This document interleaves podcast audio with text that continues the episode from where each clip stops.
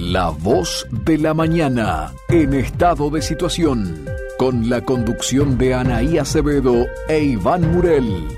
Noticias, informes y entrevistas. Una producción de la mañana por Radio Oriental. 7 de la mañana en punto. Muy buenos días amigos, bienvenidos a La Voz de la Mañana en estado de situación 104 años al servicio de las libertades públicas. Comenzando este programa del sábado 27 de noviembre. Buenos días Iván, ¿cómo estás?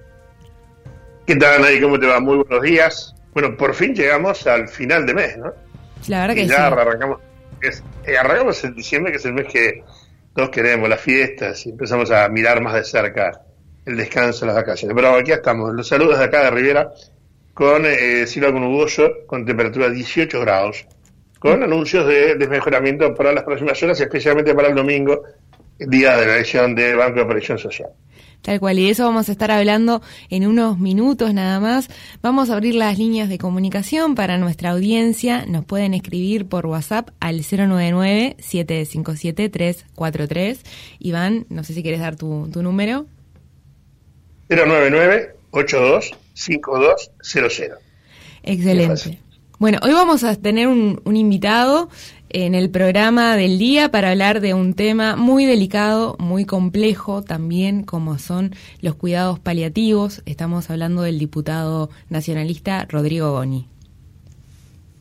Sí, es cierto. Vamos a hablar con él de un tema bien, bien delicado, eh, el tema de cuidados paliativos.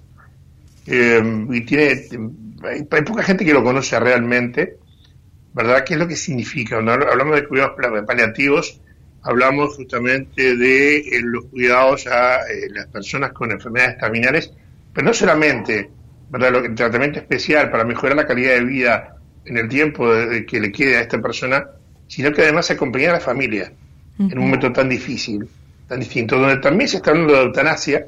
Imagínate que es la contrapartida de esto, no tiene es, es, lo opuesto. Y bueno, vamos a hablar con el diputado Rodrigo Moñi, que tiene una opinión muy firme al respecto del tema. Creo que va a ser muy importante, no solamente que lo escuchen nuestros oyentes, sino que participen ahí. Además. Tal cual, tal cual.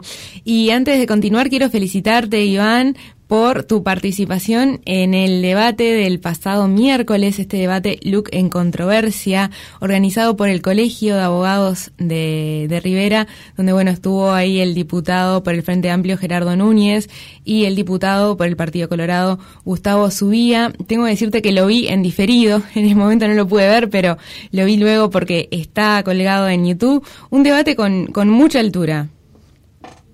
Sí, es cierto. El, el Colegio de Abogados de Rivera no, nos pidió que os hiciéramos como moderador. Para nosotros, obviamente, fue un honor. Eh, no solamente por el hecho de sí, sino porque, por la difusión, que había tenido que nos sorprendió a todos, eh, porque salió en todo el país por un montón de canales. Y, y, bueno, era, era, a ver, primero difícil tratar de, de compatibilizar dos posiciones bien distintas. Un debate, uno eh, mucho más técnico, que lo es el doctor Subía, y el otro mucho más trabajando lo social y sumado lo ideológico, que es inevitable, que era el diputado Gerardo Núñez. Pero como tú bien decías, se hizo con mucha altura, con mucho respeto, muchísimo respeto. Uh -huh. Y eh, tanto fue la altura y el respeto que tuvieron y cómo se fue desarrollando el debate que terminó eh, ya prácticamente con dos horas cuarenta, lo que era impensado. Nosotros decíamos en el límite de las dos horas, pero el tiempo fue avanzando, los temas eh, se fueron sumando, las opiniones también, en fin, y con mucha participación de la gente, ¿verdad? Que estaba realmente muy, muy, muy involucrada. Eh, fue una experiencia para mí, la, la primera, eh, de ese aspecto, muy enriquecedora. El tema de la ley de urgente consideración creo que nos tiene a todos muy comprometidos, o nos debería tener a todos muy comprometidos, porque no es cualquier cosa, se trata de, o sea, no, no estamos sometiendo a referéndum lo que se puede aprobar, estamos sometiendo a referéndum algo que se pueda derogar. Igual. Por eso tenemos que estudiar, para decir a partir de tal fecha esto puede seguir o de repente va a cambiar. Entonces sobre eso que la gente tiene que entender. Bueno, dentro del debate se trató de explicar, creo que fue muy bueno, inclusive ya eh, te cuento Anaí, te cuento a la audiencia, uh -huh. que hemos recibido otros ofrecimientos, ¿verdad?, para similares debates a futuro. Y bueno, de, de después lo veremos, lo estudiaremos. Bueno, vayan este, para allí mis, mis felicitaciones porque no es una tarea fácil llevar adelante un debate donde hay que cumplir los tiempos, donde son posiciones que se contraponen y bueno, toda esa tarea por, por detrás demanda mucho profesionalismo, que tú lo tienes, Iván, así que las felicitaciones. Y también decirle a la audiencia que para aquellos que no lo pudieron ver, está disponible en YouTube, ustedes buscan Colegio de Abogados de Rivera y les va a aparecer enseguida para que, bueno, puedan este, ver qué fue lo, lo que se dijo, adentrarse en ese debate en el marco de una campaña que además ya comenzó de cara a lo que va a ser este referéndum en abril del año entrante. Y si hablamos, bueno, de, de, lo que es este votaciones, tenemos que recordar, a pesar de que estamos en veda, mañana son las elecciones del Banco de Previsión Social. Sí, es cierto. Se eligen los directores sociales en tres órdenes, eh, la representación de los trabajadores, la representación de eh, los jubilados y pensionistas, y el eh, que representa al sector empresarial. Eh, es una elección muy importante. A ver, como ya han hablado entrevistados, estos, a la letra Desiderio estuvo la semana pasada y, comentó de que el directorio está compuesto por siete personas, cuatro son impuestos por el Poder Ejecutivo, o sea, son los llamados directores políticos, y tres son los directores sociales, que son los que se eligen en esta oportunidad. ¿Cuál es la variante de uno y otros? es que los cuatro directores políticos, empezando por el presidente, pueden ser removidos en cualquier momento por el Poder Ejecutivo, porque pasó hace poco tiempo con el que era presidente, el ingeniero Hugo Dicio. Los directores sociales no, ¿verdad? son electos, son legitimados por el voto y van a estar allá ahí en, ese cargo durante todo el periodo. Por eso es importante esta elección. Entonces, la gente que, bueno, se fue despertando eh, con el paso del tiempo, eh, tiene que saber que esta elección tiene determinadas condicionantes, es una elección eh, de carácter obligatorio, es muy similar, ¿verdad?, en, funcionamiento de la elección nacional. Pero digo, si te parece, vamos preparando la, nota y si hablamos con el ministro de la Corte Electoral, el ingeniero Juan Máspoli, que nos dio, ¿verdad?, toda una reseña de lo que puede ocurrir eh, ¿verdad? De, todo lo que pueda pasar eh, para el caso, por ejemplo, de que no se vote, cómo se vota, por qué no se vota. Después, cualquier cosa, los teléfonos que ya dimos son ahí, si te parece, si hay, alguna persona que está escuchando tiene alguna duda, eh, al teléfono de producción, tú lo repetís ahora, yo doy el mío nuevamente, 09982 5200, que envíen alguna duda, alguna consulta que nosotros se la evacuamos, porque realmente es un deber nuestro, desde el lugar que ocupamos, tratar de que la gente sepa exactamente qué es lo que tiene que hacer y a qué se expone para el caso de que eh, no, no cumpla ¿verdad? Con, eh, con la votación del próximo domingo. Si está pronto, escuchamos la nota que le hicimos al ministro de la Corte Electoral, el ingeniero Juan Maspoli. Ahora nada más de la elección, hoy tuvimos eh, presencia aquí de la Junta Electoral Departamental, su jefe, el amigo Jorge Freitas, y nos gustaría tener una visión general a nivel nacional de esta elección que parece que algunos se fueron despertando en los últimos días de que hay que estar, que hay que votar, en fin, sobre qué, cómo, o sea, ¿cómo ha manejado eh, la Corte Electoral todo esto, Juan?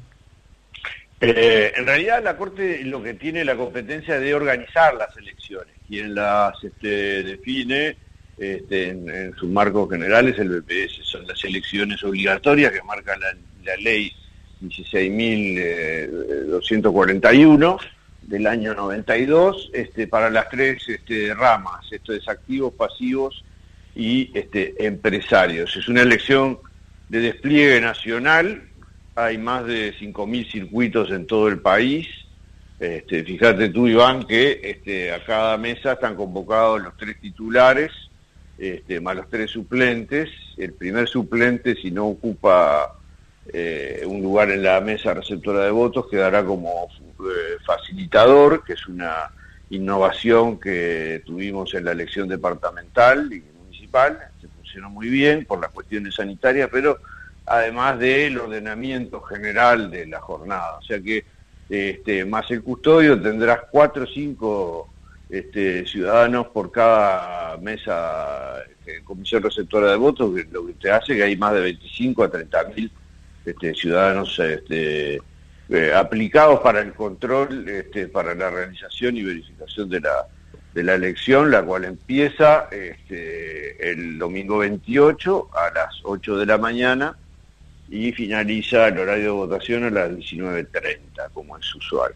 En estos momentos estamos en veda eh, de, propaganda, es 48 eh, horas antes inicia la veda, así que este, lo que no va a haber esta vez, este, la veda, la prohibición de, de, vender alcohol, eso el Parlamento votó una ley y este, la cual ya está vigente y en esta instancia, pensando en el tema de la final de Libertadores y, las dificultades este, generales que hay en los comercios, los restaurantes y demás, este, bueno, el Parlamento este, se hizo eco de estos asuntos y votó esta ley, por lo cual en esta instancia, salvo los locales donde habrán comisiones receptoras de votos, allí no se puede vender alcohol, este, está exceptuada esa prohibición para esta elección. Bien. Eh, ¿El padrón cómo está constituido? ¿Cuánta gente? ¿Tenés una idea aproximada? Sí, cómo no. Este, son tres padrones en sí mismos. Es el padrón de activos, que son más de un millón, un millón noventa mil más o menos. El, el, padrón de pasivos, que son unos 580 mil, y el padrón de empresas, que son a 187 mil. Este, esos son los tres padrones. Los padrones los, los confecciona este, el BPS, que es para quien se arma la elección, es este, estamos este, en este proceso para elegir los tres representantes este, de las tres ramas, un pasivo, un activo y una representante de empresa. Perfecto. Eh, plazo para em, justificar el no voto las 24 horas siguientes al cierre de la votación. O sea, a partir de unas 29 ya se puede empezar a justificar. Sí, él este, se puede, va a ser en línea a través de la página web. Este, allí hay este, las, las justificaciones de siempre. Esto es este, razones de fuerza mayor, cuestiones de salud, este, estar en el exterior y también eh, si el ciudadano está residiendo en un departamento distinto del que vota, podrá justificar la no, el no voto con, con un recibo este, bueno, correspondiente de algún servicio público que acredite que no está en el departamento donde debería votar. Perfecto. Las sanciones son severas, ¿no? Las sanciones son importantes porque, bueno, es este 1.400 pesos este, y para profesionales y funcionarios públicos el doble, este, 2.800. Las consecuencias por el no voto y la no justificación para empleados públicos, jubilados y pensionistas? Bueno, la multa, ese es el tema. Ah, pero digo, a ver, ¿puede haber algún riesgo para el caso, de, más allá de la multa? Porque de repente la persona no se enteró o no, pudo, no pagó. ¿Y algún riesgo de en la hora del cobro de sus sueldos o de jubilaciones? No, El riesgo es para quienes integran las comisiones receptoras de votos, que son funcionarios públicos, y si ese día no justifican debidamente te imaginas que una organización de estas este, tiene que ser muy estricta. Y si ese día el funcionario no, no concurre y no justifica debidamente, es un mes de sueldo. Perfecto. Pero quien está en la mesa receptora de votos, está claro. Bien. Eh, el, conteo de votos, o sea, primero se hace la sumatoria de las actas y se da el resultado primario y después 72 horas más tarde se hace el conteo de los votos. Siempre, el primero, el primario y después el, definitivo. Este, el primario es en el día de la elección, ahí estarán los. Es una elección que en términos de esas, eh, de ese extremo, este, es una elección sencilla. Este, hay dos listas, tres listas y dos listas, no es un tema muy complejo. Este, ese día habrá un escrutinio primario y luego se pasa al definitivo, este, donde se verifican los observados, donde se verifican todos estos asuntos este, eh, correspondientes. Bien. Eh, estimado, ¿algo más para agregar que entiendas pertinente? Bueno, no, es este, volver a insistir que es una elección, según mandata la ley, obligatoria, este, que hay gente que puede estar votando en más de una de las ramas, hay que ir al buscador que está allí en la página del BPS y en la página de la Corte, se entra por credencial, se vota con credencial, este, en las mesas receptoras estarán las hojas electorales, este, se vota con credencial, eh, salvo para los extranjeros, este, verificar eh, cada una de las, este, verificar a través del buscador en qué rama vota, porque hay gente que, bueno, es un, activo, vota en la elección de los activos, pero eventualmente también tiene alguna este, actividad empresarial, este, de lo del orden que fuera. el, ámbito es, grande, pero este, allí aparecerá en el buscador en qué rama se está votando. Eh, estimado, un gran abrazo y gracias por la gentileza de siempre. Por favor, abrazos, saludos y este, bueno, buena jornada del domingo. Muy bien, bueno, estábamos escuchando al ingeniero Juan Maspoli, ministro de la Corte Electoral, hablando sobre lo que van a ser las elecciones obligatorias del BPS, el Banco de Previsión Social, que tienen lugar el día de mañana, domingo, desde las 8 de la mañana hasta las 19.30 horas, como bien lo explicaba en el audio. 5.000 circuitos en, en todo el país y un padrón importante de personas eh, que, bueno, que van a sufragar mañana. Sí, es cierto. A ver, eh, varios temas. Eh, ya empezaron a llegar algunas consultas. Digo, algunas que me disculpen, pero no, no me parece precedente, porque me están eh, estoy preguntando de qué corrientes políticas son los candidatos. No lo vamos a hablar, no podemos hablar de candidatos. Estamos en veda y nos tenemos que respetar. Este, eso que quede claro. Eso no. podemos responder otras cosas que tengan que ver con la votación en cualquier lugar del país, porque la información la tenemos toda, absolutamente. a ver, tres órdenes bien, bien marcados, ¿verdad? Trabajadores, jubilados pensionistas y empresarios. Monotributistas, en fin, todos están incluidos. Los que tengan aporte del Banco de Previsión Social, todos tienen que votar, salvo aquellos que tengan o cumplan 75 años o más a la fecha de la elección. ¿Qué quiere decir esto? Que estas personas no están en el padrón, no, están sí, pero si no votan no van a ser alcanzados por las sanciones, no van a ser este, este multados y no deberán justificar.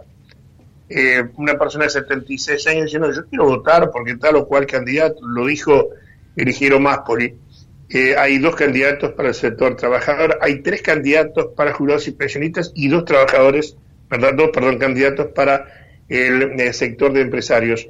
Si usted quiere apoyarlos, ningún problema si tiene forma, tiene alguna dificultad para acomodarse, pero tiene quien lo traslade eh, y quiere votar, lo puede hacer. Pero insisto, que en esas condiciones de edad no están obligados a concurrir. Tampoco aquellos, cualquiera sea el orden al cual pertenezcan, que reciban un subsidio por discapacidad del Banco de Previsión Social están obligados a votar. Eso que quede claro también. Esto es muy fácil de ingresar en el Google es verdad, entran a internet, buscan en el Google elecciones BPS 2021. Es la manera más sencilla que tienen de poder acceder a toda esta información y hacerlo oficial. ¿verdad? Acá me digo, bueno, hay gente que me dice, ah, bueno, sí, no se puede hablar de esos temas por veda, exacto. Estamos en veda política, eh, no, no lo podemos hacer. Pero bueno, eh, eh, me, gustó que lo entendieran. Esto está bien clarito allí, inclusive está el buscador, Anaí, donde vos podés ingresar tu, tu número de serie y número credencial, pero si no la tenés a mano, ingresas tu cédula, porque también hay un registro de cero identidad. Y ahí va, te, va, te va a dar, sí, eh, y esto es importante también, porque esto no lo menciono más, por mira, ahí te va a dar lugar de votación, ¿verdad? Circuito, todo ese, ese dato, pero para el caso de que no, no estés registrado, no estés en el padrón, hay un poquito más abajo, hay un link donde vos podés eh, ir a cualquier lugar que tenga una impresora y podés dar y podés imprimir. Eso ya es el justificativo que vos tenés por el hecho de no haber votado. O sea, esto es bien fácil.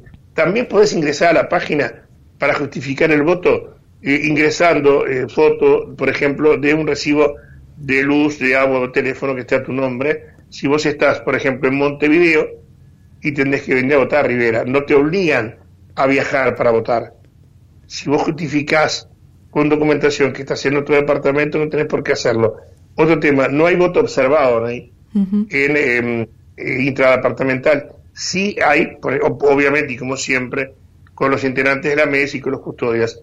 Pero, por ejemplo, las zonas rurales, los que están inscritos en padrones rurales, esos pueden votar en cualquier lugar, porque los padrones rurales tienen un mismo padrón.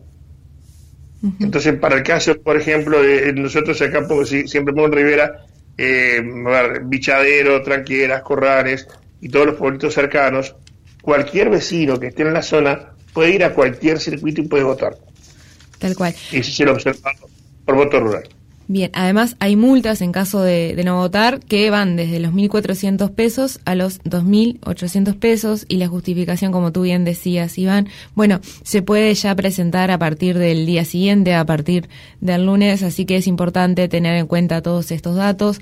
Las sanciones van por el lado de la multa, no es que va a haber una retención de un sueldo ni, ni nada de eso, salvo para algunos casos de empleados este, públicos que, bueno, que tienen que conformar la mesa por por, lo que decía justamente el ministro de la Corte, pero no para, no así, digamos, para el resto de, los votantes, sí el tema de, la multa, que bueno, es una sanción este, económica que de hasta 2.800 pesos importante.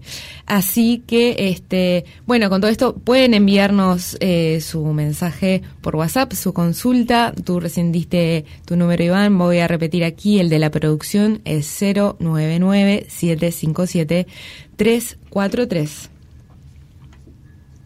Perfecto. Y creo que con esto cumplimos eh, con un evento tan importante como el que se celebra mañana, insisto, insisto. Eh, acá se ha querido desacreditar de alguna forma la elección del Banco de Previsión Social y es un grave error.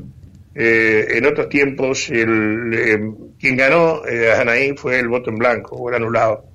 y acá, evidentemente, tiene que aparecer gente involucrada para poder decidir quién va a estar en qué cargo, porque esto hay que reiterarlo eh, estos son cargos impuestos por el, el, aportante, que somos todos, cada uno en su lugar, en su rubro, este, y no pone por ejecutivo. Y lo otro que es importante también, que genera mucha duda nadie, es lo siguiente, que es bueno repetirlo. los que cobran servicios de retiro pensión militar no tienen que votar. Los que cobran por caja policial no tienen que votar. Ya no necesitan buscar, no tienen que votar, salvo que en su condición de jubilados o retirados, eh, después accedan a un empleo que sí tenga dependencia del Banco de Previsión Social. Entonces no votarán como jubilados, porque no corresponden esas cajas al Banco de Previsión Social, pero sí lo pueden hacer como activos. Entonces volvemos a lo mismo. Ingresar en el Google o pedirle a alguien que lo haga, elecciones BPS 2021, allí están los padrones, están los buscadores, ingresando serie y número credencial o cédula de identidad va a aparecer inmediatamente si está habilitado el lugar, la zona, el circuito, en fin, con todos los datos. Muy bien. Bueno, tenemos que ir a una pausa. Al regreso vamos a estar hablando con el diputado Rodrigo Goñi, conociendo un poco más sobre eh, la ley de cuidados paliativos, hablando también sobre el proyecto de ley de eutanasia. Así que los invitamos a quedarse, que ya volvemos en instantes.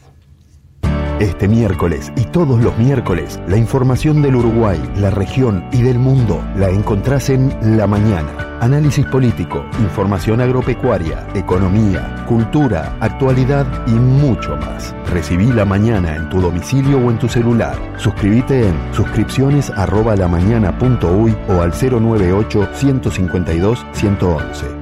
La Mañana. Información para nuestro tiempo.